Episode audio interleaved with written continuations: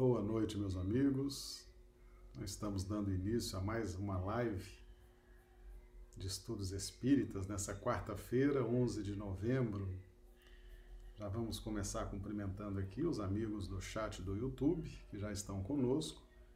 Josélia Barbosa, de Recife, Pernambuco, Clodomiro Nascimento, de Rio Branco, Acre.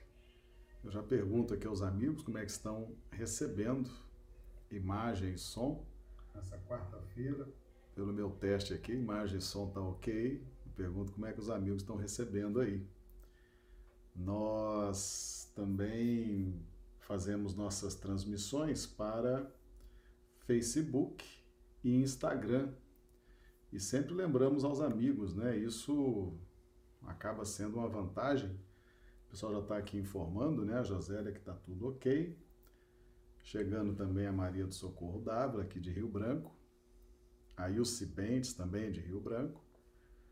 Os amigos estão chegando aqui pelo chat do YouTube, né? Então, essa questão da, da transmissão simultânea acaba sendo uma vantagem. Os amigos fiquem atentos, né? Porque às vezes uma plataforma não está com um sinal muito bom naquele dia, às vezes está congestionado. Aí os amigos migram, né? Migram para o Facebook, para o YouTube, para o Instagram e não perdem a live, né? Muito bem, hoje nós estamos falando sobre a Páscoa, no estudo do Evangelho de Marcos, capítulo 14, versículos 12 e 13. Vamos aproveitar para cumprimentar aqui também o Fernando Novelli, chegando pelo Instagram, o Aldo Dedemo, nos acompanhando aí da Moca de São Paulo, né? Seja bem-vindo, Aldo. Os amigos nos acompanhando por Instagram, YouTube e Facebook. Sejam todos bem-vindos. Muito bem, meus amigos. Então vamos ao texto de referências. Os textos são projetados no, no YouTube e no Facebook. Tá? No Instagram o pessoal vê tão somente a nossa imagem mas os textos estão aí disponíveis tanto no Facebook quanto no YouTube. Chegando também a Carla, lá de Mário Campos. Seja bem-vinda, Carla. Um grande abraço aí aos amigos de Mário Campos. Hoje nós vamos trabalhar o Evangelho de Marcos. Evangelho de Marcos. Uh, os amigos estão percebendo que eu coloquei o símbolo, né, uma das árvores. Eu vou estar sempre trazendo as árvores preferidas de Jesus, né? Ah, Jesus preferia trabalhar didaticamente com três árvores, né? três elementos do reino vegetal: a parreira, a oliveira e o figo. Né?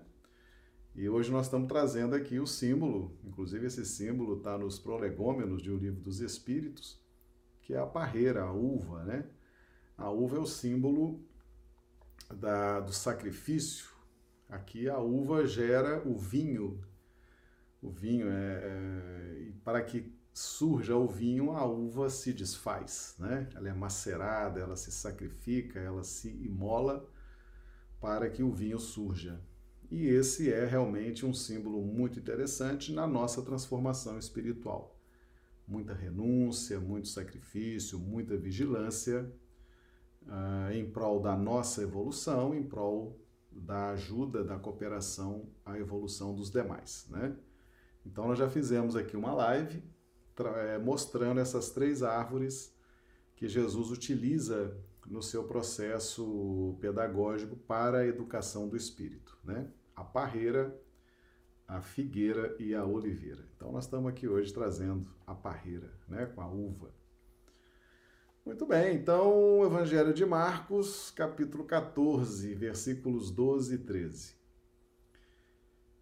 E no primeiro dia dos pães asmos, quando sacrificavam a Páscoa, disseram-lhe os discípulos: Aonde queres que vamos fazer os preparativos para comer a Páscoa? E enviou dois dos seus discípulos e disse-lhes: Ide à cidade, e um homem que leva um cântaro de água vos encontrará. Seguiu. Bem, aqui nós temos é, uma riqueza muito grande né, de informações Jesus, tudo que está escrito nos evangelhos, não poderia ser diferente, né? A, a transmissão do, dos conhecimentos espirituais E quando nós falamos de conhecimentos espirituais, nós falamos da nossa intimidade espiritual, dos potenciais que existem dentro de nós, em forma ainda de sementes, né? E essas sementes vão sendo despertadas, vão crescendo em sinergia com o plano ao qual estamos ajustados. Então, Jesus revela Deus através das suas palavras, através da sua vida, dos seus exemplos, e além da vida de Jesus, que foi visualizada e sentida, tem também os registros dos evangelhos. E agora, mais recentemente, a, a, uma explicação bastante elucidativa através da doutrina dos espíritos. Né? Então a gente percebe que o processo de educação espiritual no planeta ele não para nunca, ele tem uma sequência e há muita simbologia envolvida na, na linguagem do Evangelho. E essa simbologia ela é fundamental para a gente entender determinados aspectos da nossa intimidade espiritual. Então, o primeiro dia, primeiro dia dos pães asmos, quando sacrificavam a Páscoa, disseram-lhe os discípulos: Onde queres que vamos fazer os preparativos para comer a Páscoa?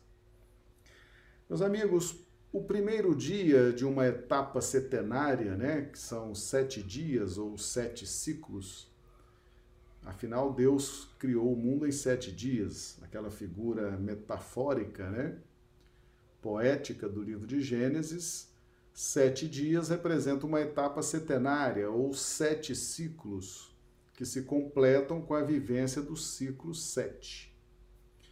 Mas existe o ciclo um, que é o primeiro dia. Esse primeiro dia é um dia fundamental quando nós estamos nesse processo, e aqui nós estamos envolvidos no contexto da Páscoa, né? Um contexto de transformação, de mudança de, de patamar evolutivo, porque a Páscoa ela simboliza é uma comemoração é, pela saída do Egito, aquele período de escravidão. Então a Páscoa comemorava isso, né? ela representava a comemoração uh, de se deixar para trás o cativeiro e se iniciar uma jornada liberta das amarras da retaguarda. Então, o primeiro dia, ou seja, o primeiro dia de uma tomada de decisão espiritual, é um momento muito importante para o espírito. Por quê? Porque nós precisamos arregimentar valores, conhecimentos, tomar decisões, tomar providências organizar, né? A gente percebe, por exemplo, o registro do Evangelho em que Mateus, uh, Mateus deixou tudo e seguiu Jesus. Esse deixar tudo, né? Os polemistas, os que interpretam o Evangelho como se estivesse interpretando um, um gibi, né? De história em quadrinho, vão falar assim: ah, largou tudo, largou tudo, né? Deixou lá os impostos, largou tudo, não quis saber de nada e foi. Isso é uma, um, uma falta de estudo e de profundidade né, nos conceitos do Evangelho. Ninguém segue Jesus com irresponsabilidade. Né? Não existe irresponsáveis seguindo o Mestre. A responsabilidade é um atributo daqueles que buscam a sua elevação espiritual. Então, o primeiro dia é esse dia da organização, muito simbolizado pelo apóstolo Mateus, né? Mateus organizou tudo, entregou a chave da coletoria, prestou conta dos impostos, resolveu questões familiares, questões financeiras, questões pessoais, se organizou e foi. Foi, seguiu Jesus.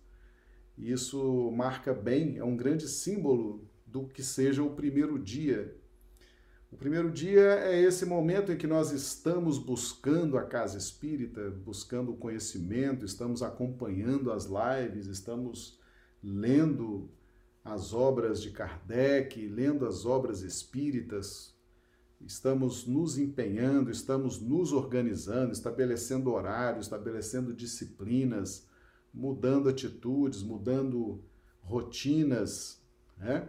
Uh, trabalhando a decisão, trabalhando a meta, trabalhando o foco. Isso tudo é o primeiro dia.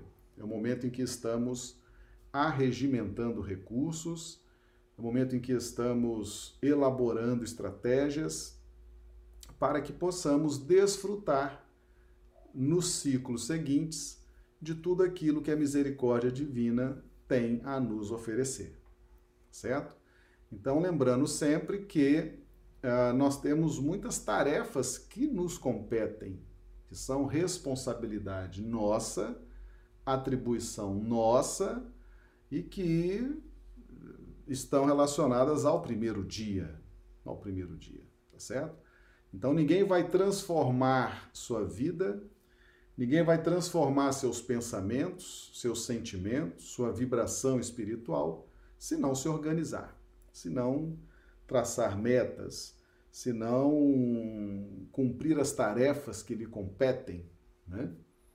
Então, lembrando que ninguém segue, ninguém desperta a centelha crística, ninguém aceita Jesus ou segue os passos do Cristo com a irresponsabilidade, tá certo? Então, esse primeiro dia é o dia da organização, do planejamento, das providências, né? dentro daquilo que está ao nosso alcance, dentro daquilo que está na nossa percepção, é o que devemos fazer é o que devemos planejar e as circunstâncias vão se apresentando para nós, vão se mostrando e a gente então prepara para aquilo que a misericórdia divina nos oferece nos ciclos seguintes.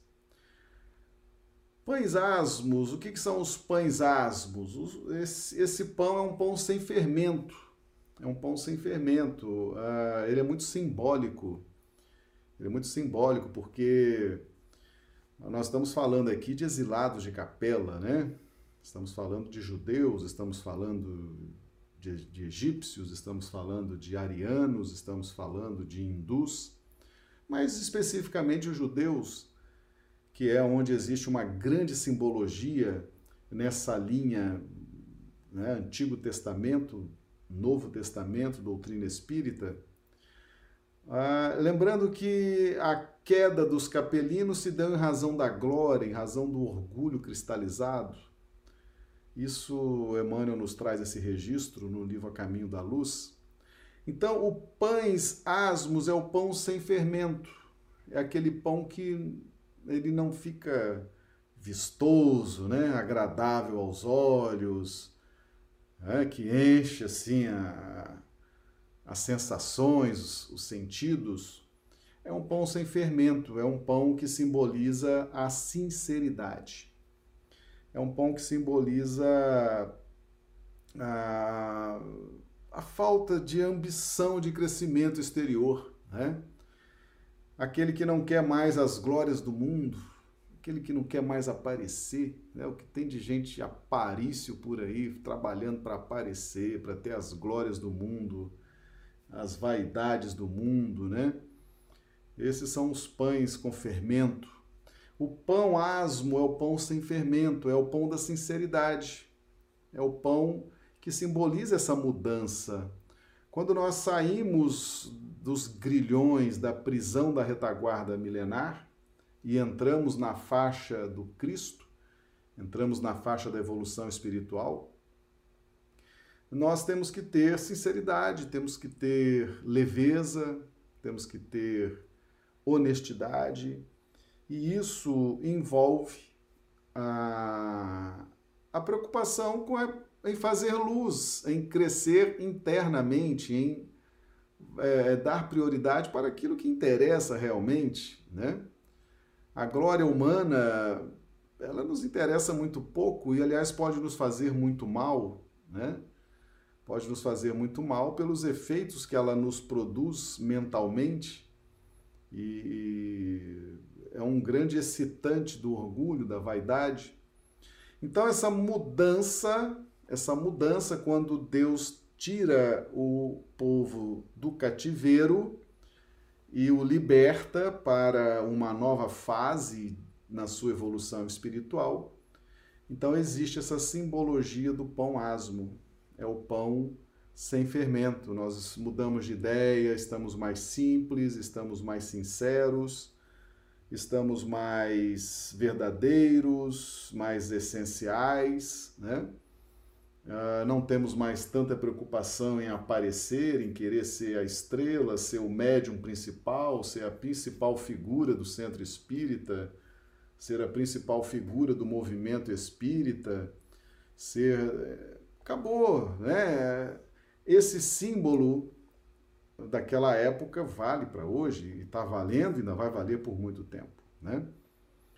E quando sacrificavam a Páscoa, a Páscoa é esse momento de passagem, né? Passagem e também Páscoa. Páscoa era o nome do cordeiro, o cordeiro imolado que era sacrificado davam o nome de Páscoa, né? Por isso que falo aqui comer a Páscoa, né? Então era também se dava o nome. Esse nome Páscoa servia para designar aí três, quatro situações é, próximas, mas distintas, né? Então, tem essa simbologia. E essa, e essa pergunta né, que os discípulos fazem: aonde queres que vamos fazer os preparativos para comer a Páscoa? É muito importante, meus amigos, que quando nós uh, resolvemos, decidimos né, largar a retaguarda de justiça, né, aquela coisa pesada de fora para dentro, aquela educação é, um vigiando o outro, um, um, né, aquela coisa de justiça mesmo, que tem o seu valor, tem o seu momento, tem a sua importância.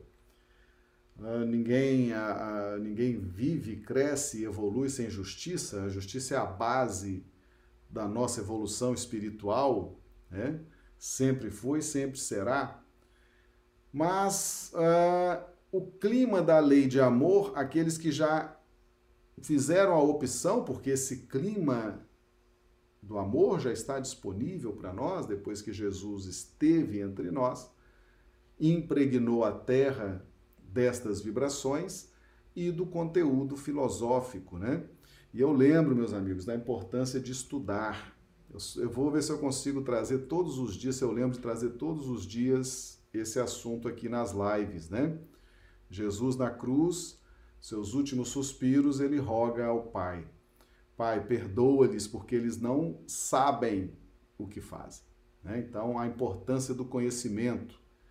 Então, Jesus roga por nós porque nós não tínhamos conhecimento, não tínhamos subsídios filosóficos, teóricos.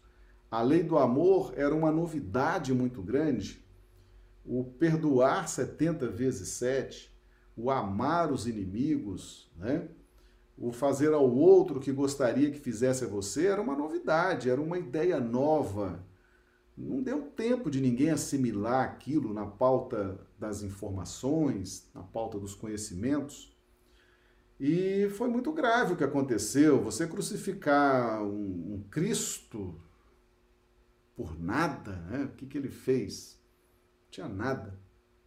Crucificar um Cristo era algo realmente muito, muito grave para, para o contexto do planeta, né? E, e, seria a deflagração de um processo correcional no âmbito da lei de justiça, da justiça divina, né? Que não falha nunca e é, e é realmente. E Jesus, como sempre, né? Muito ligado a Deus, muito focado com o Pai, ele roga e tudo que Jesus pedia, Deus atendia, né?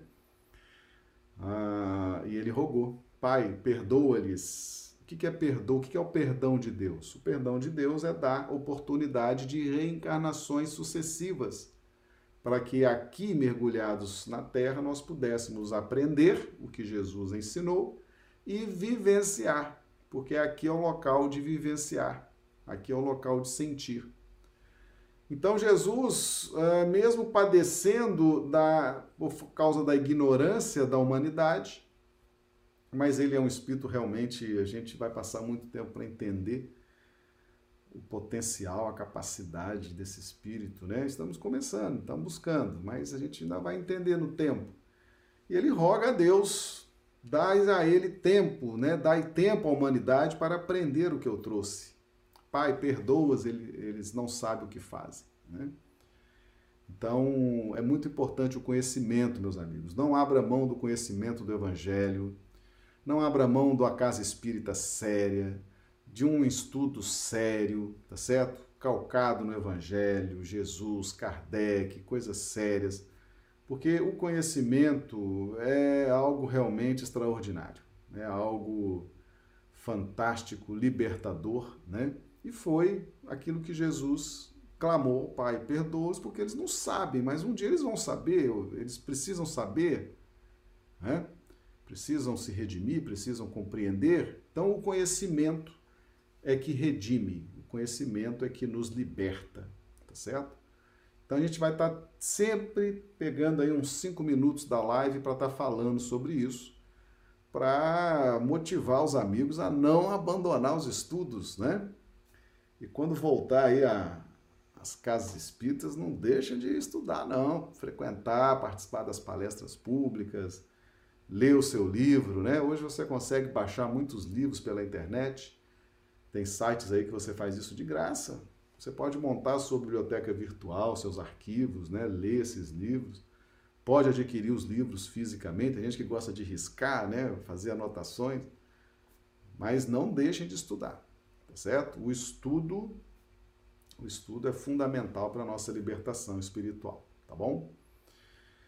Então, esse primeiro dia é o dia das diligências, é o nosso dia, é aquilo que você faz, você estuda, prepara, sua, né? Se organiza, busca essa etapa setenária para que no decorrer da etapa você possa entender e desfrutar da misericórdia divina em seu benefício. Os pães a asmo significam essa sinceridade, né? Agora a criatura, ela deixa de ser uma criatura iludida, né? É como se você dissesse assim: eu já, eu já aprendi a fazer a seleção do que é essencial, né? Então, para mim, já não importa mais aquele pão fermentado, vistoso, né? Que encanta, faz salivar. É, é o símbolo, não, eu já sei selecionar o que interessa fazer luz internamente, né? sem preocupações de projeção no mundo material, mas preocupação de crescimento espiritual.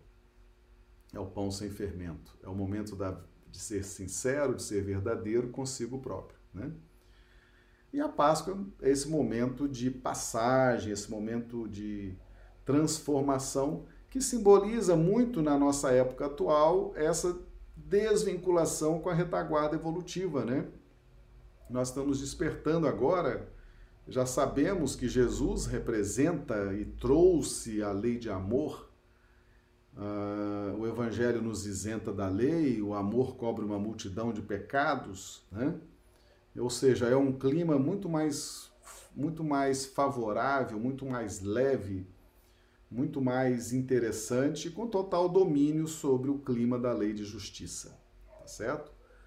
Então a gente vai aos poucos despertando para isso, tá?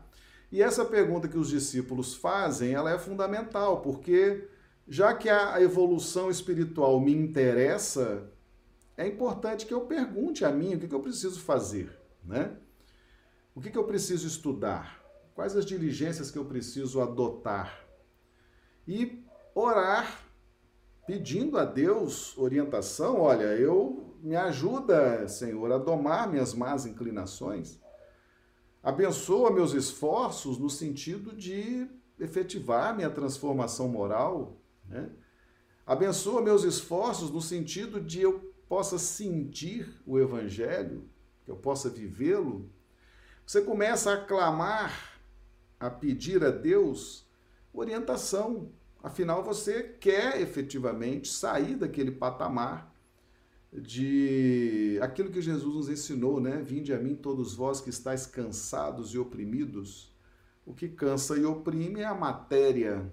Questão 22A de O Livro dos Espíritos, né? O que é a matéria? A matéria é o laço que prende o espírito.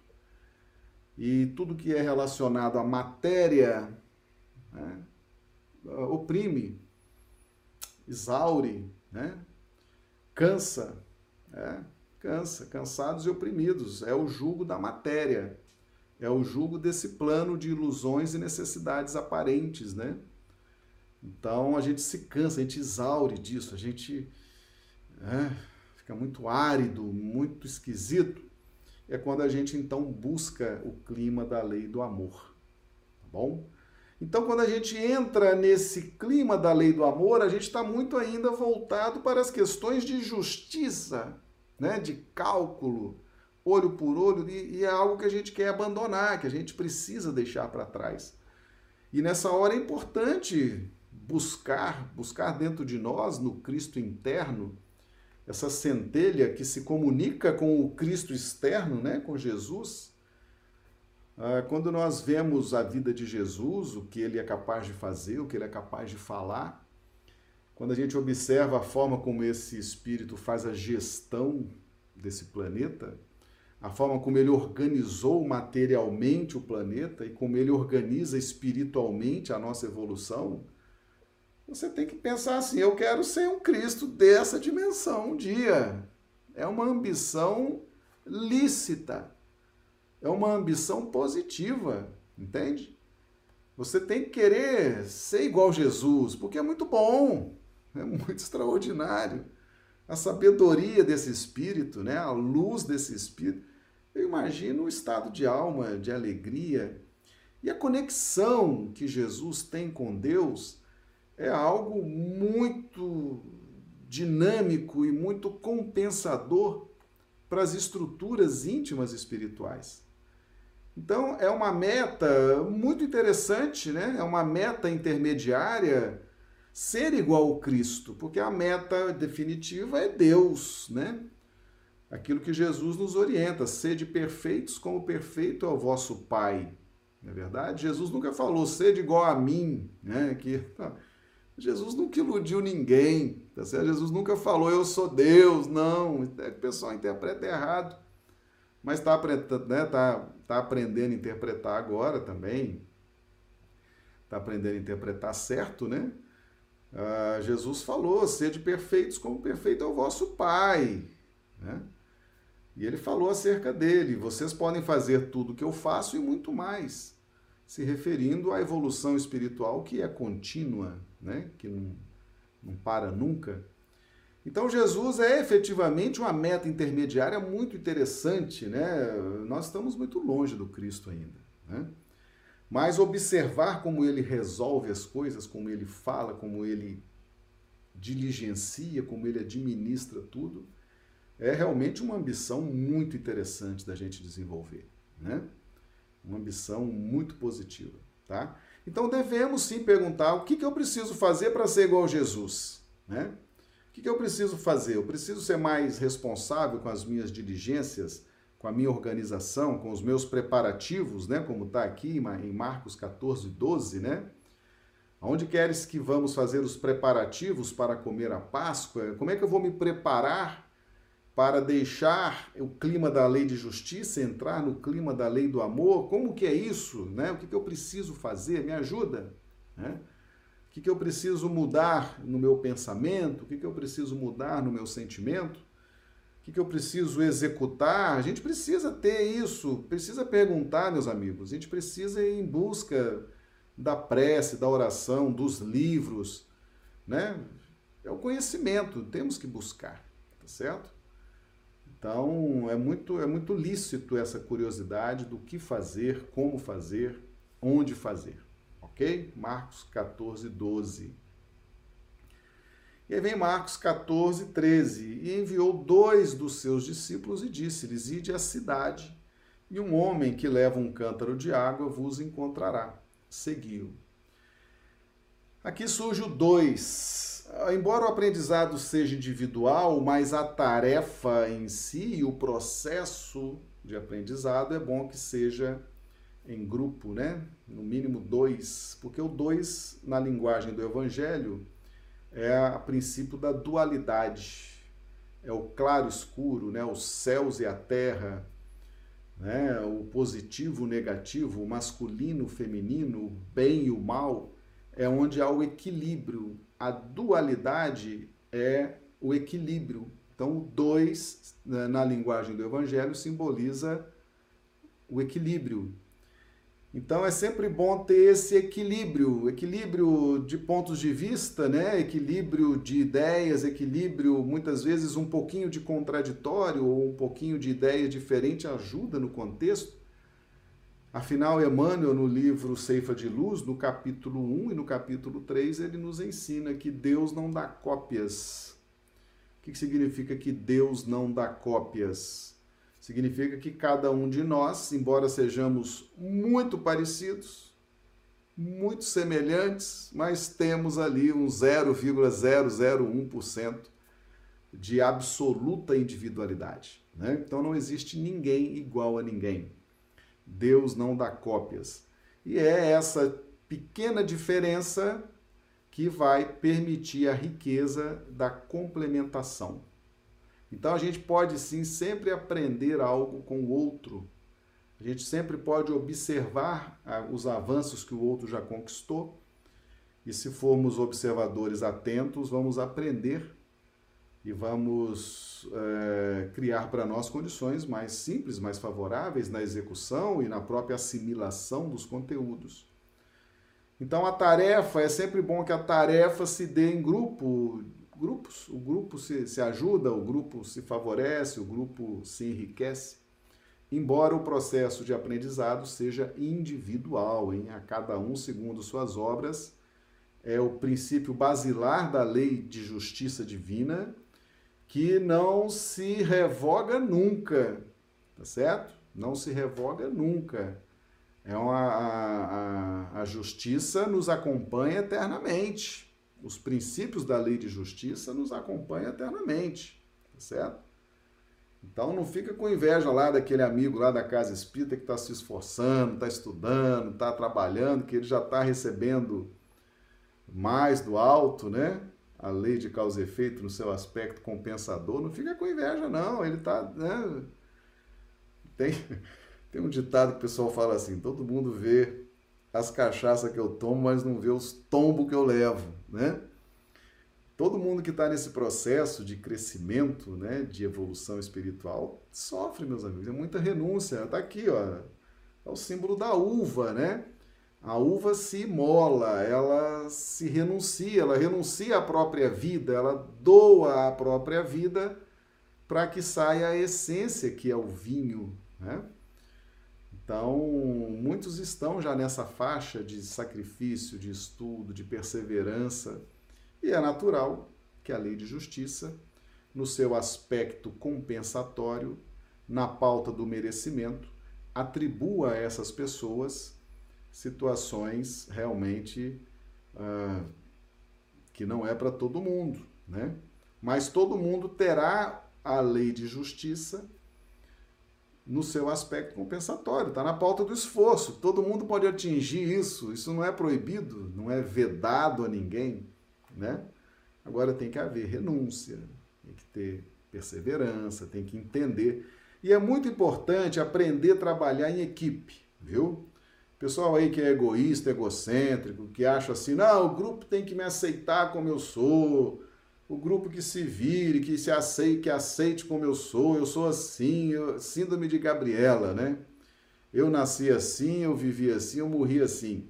Isso é egoísmo, tá certo? Isso é falta de maturidade espiritual. Porque o trabalho, ele é feito em equipe. Tá? Olha, Marcos 14, 13. E enviou dois dos seus discípulos. O equilíbrio. É sempre bom trabalhar em equilíbrio. E dois, o dois simboliza isso. Então nós temos que aprender a trabalhar em grupo. Nós não temos que impor ao outro aceitar o nosso jeito de ser, tá certo? Isso é um absurdo, isso é de uma infantilidade, de uma ingenuidade. Você tem que se adaptar, sim, você tem que aprender a conviver. Você precisa abrir mão de algumas manias, de alguns sistemas pessoais para conviver bem com o grupo, né? E todos os integrantes do grupo também precisam ter essa noção, ter essa compreensão, tá certo? Então, o trabalho, a tarefa é sempre em grupo, até para não, não, gerar um estrelismo, né? para não instigar a vaidade, né? só eu faço, só eu aconteço, as coisas só acontecem comigo. Então o grupo vai espalhando ali essas questões, até para não fazer mal ao trabalhador, para que ele não se sinta diferenciado, né? algo assim exclusivo, fantástico, extraordinário.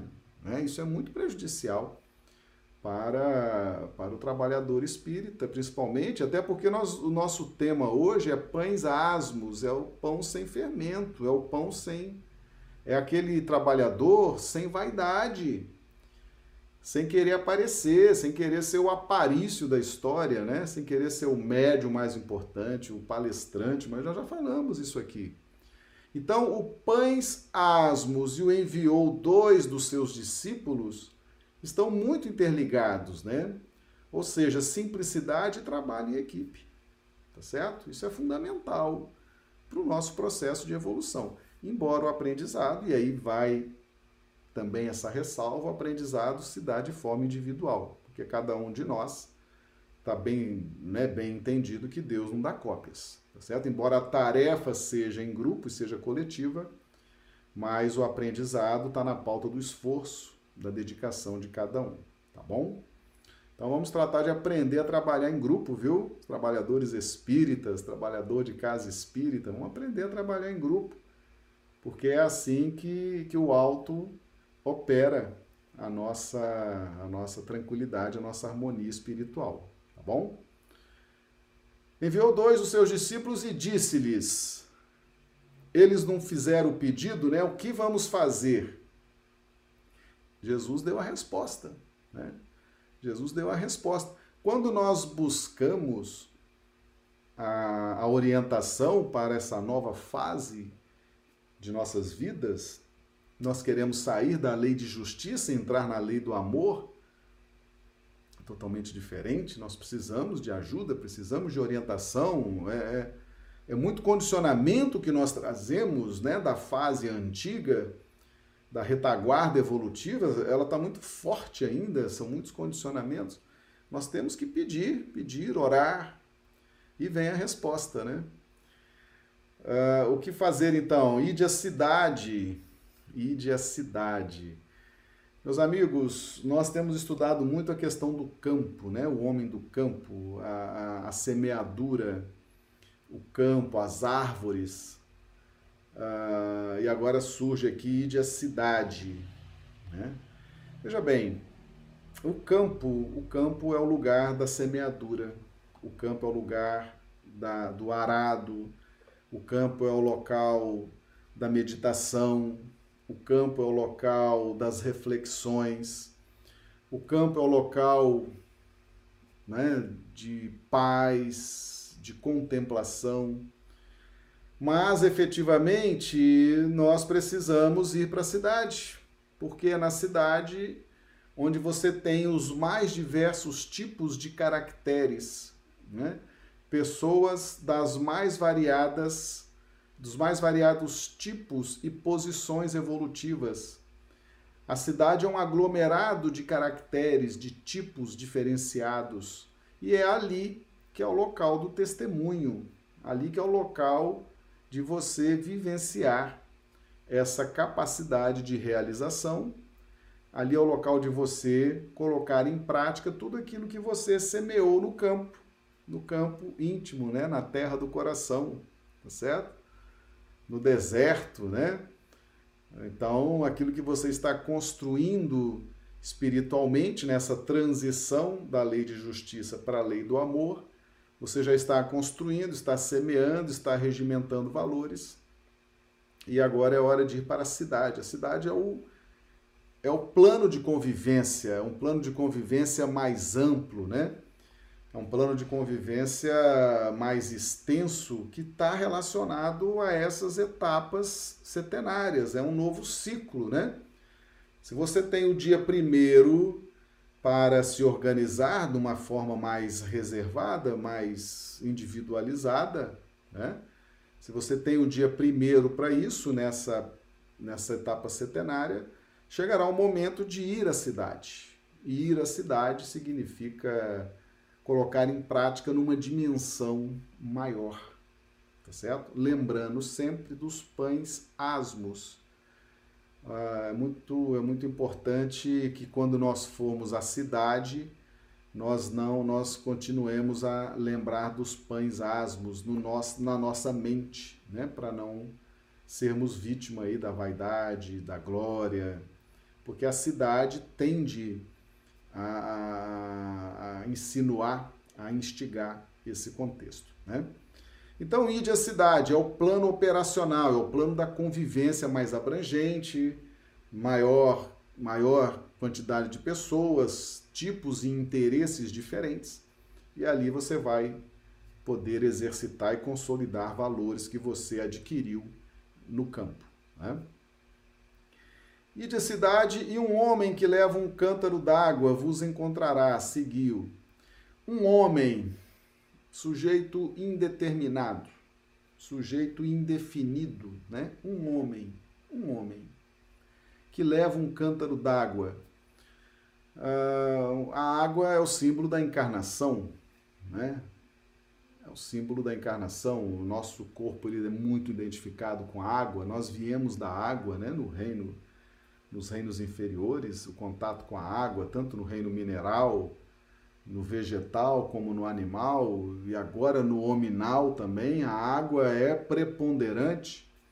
A água é preponderante no planeta, né?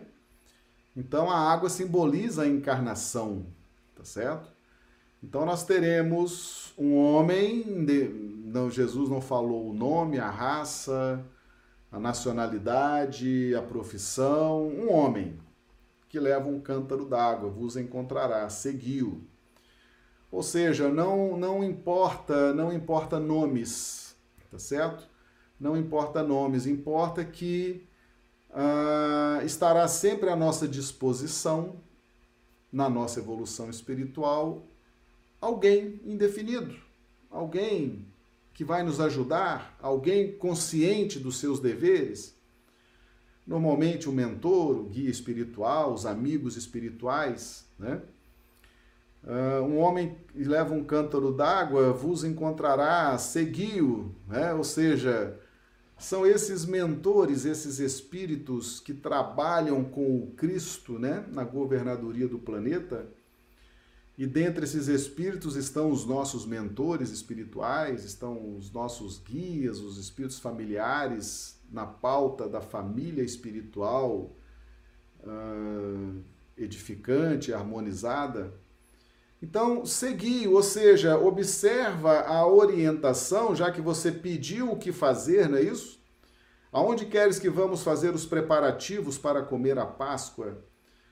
Uh, ide até a cidade e um homem que leva um cântaro d'água vos encontrará, segui-o. Ou seja, faz parte da nossa entrada no reino da lei do amor, no domínio da lei do amor, um contato mais aprimorado com encarnados e desencarnados que já estejam num estado de amadurecimento com um maior discernimento, porque diz a lei de Deus que, na medida em que você sobe a escada evolutiva, você deve ajudar aqueles que estão no degrau inferior. Então, quem ajuda quem está embaixo é quem está próximo. Né? Subir um pouquinho já está em condições de ajudar quem está embaixo. Tá certo? Então, nós estaremos sempre, sempre nessa pauta de decisões firmes nessa pauta de querer a transformação moral, o domínio das más inclinações, nós estaremos sempre mergulhados num contexto de ajuda. Essa ajuda virá dos encarnados, Deus vai usar esses espíritos encarnados para nos ajudar, nos aconselhar, nos servir de modelo, né? Falou que seguiu, segue a orientação, ouve o que ele fala, presta atenção, né, como ele age e também aqueles que estão desencarnados, tá certo? Então é muito importante a gente entender isso. O ponto-chave disso aqui, meus amigos, de Marcos 14, 12, 13, é o pães asmos, tá certo? O pães asmos. É o momento realmente que a gente já teve muitas quedas pela glória, muitas quedas pela vaidade, né? muitas quedas pelas cristalizações do orgulho intelectual, e agora a gente está disposto a nos nutrir de mais simplicidade, de mais anonimato, de mais tranquilidade, de mais sinceridade, de mais sermos mais verdadeiros. E é todo esse contexto, né? Aí você vê o, o, o versículo 13 destroçando o ego, né? Destroçando o ego. Enviou dois de seus discípulos. Olha aí que fantástico, né? Você já vai ter que trocar ideias, aceitar o ponto de vista do outro, trocar uma ideia, colocar a sua opinião, aceitar divergências, aceitar às vezes um pouquinho de contraditório. Ir de cidade, ou seja, humildade, você vai agora conviver com vários tipos, várias opiniões, vários contextos, é preciso colocar em prática isso, é preciso renunciar, saber a hora de avançar. A cidade é diferente do campo, né? Um homem, ou seja, um sujeito indefinido, encarnado ou desencarnado, segue, ou seja, no clima da lei de amor, existe uma logística própria, uma atmosfera própria para o encaminhamento para aqueles que decidem com precisão e firmeza mudar suas vidas, tá bom? Ah, então, o Pães Asmos toma aqui uma, uma dimensão realmente muito relevante, porque se nós não assimilarmos a ideia da simplicidade, da sinceridade, né? da firmeza de propósitos com sinceridade, realmente a gente dificulta as diligências lá de Marcos 14, 13. Porque a gente se fecha, né? A gente, em vez de se expandir, a gente se fecha se fecha mentalmente e volta para o ambiente da lei de justiça. Né? E aí começa a ficar muito árido, muito difícil, aquelas vibrações das quais nós já decidimos que aquele não é mais o nosso clima, não é mais o nosso ambiente de ajustamento espiritual, ok? Muito bem, meus amigos, essa é a nossa live de hoje, né? Um tema realmente fascinante, tema realmente muito interessante. E, e, não basta, não basta tomarmos a decisão de transformação moral e domínio das más inclinações. Nós precisamos entender como que o mais alto nos ajuda nesse processo. Sem o amparo do mais alto, meus amigos, não, não adianta, a gente não avança, tá certo? Nós não temos condições de criar circunstâncias. Quem cria circunstâncias para nós é Jesus. Tá certo? Esse é o trabalho dele. Criar circunstâncias. Aliás, Emmanuel nos ensina o seguinte: não crie circunstâncias. Por quê? Primeiro que você não sabe criar circunstâncias. Vai arrumar uma atrapalhada aí na sua vida e na vida dos outros. Né? Nós não temos elementos, informações suficientes para ficar criando circunstância, não é verdade? Então deixa quem tem gabarito para isso, né? E Jesus tem gabarito para isso, ele estudou, vivenciou, evoluiu para cumprir esse tipo de missão hoje, né? esse tipo de trabalho divino.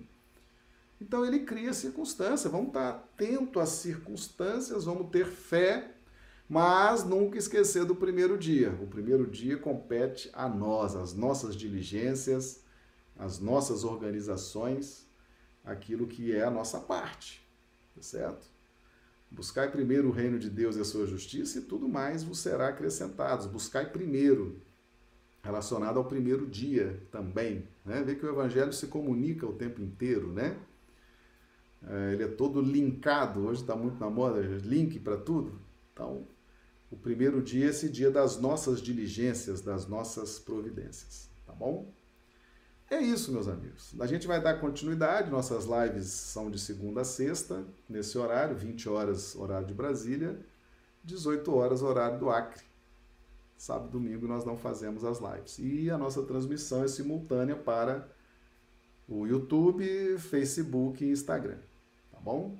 Então, a gente roga aí a Jesus que nos deu uma noite de quarta-feira maravilhosa, uma noite de sono reparador das nossas energias e amanhã estaremos de volta, mais uma vez aqui com os nossos estudos, com os nossos trabalhos aí buscando a nossa redenção. Muito obrigado e até amanhã.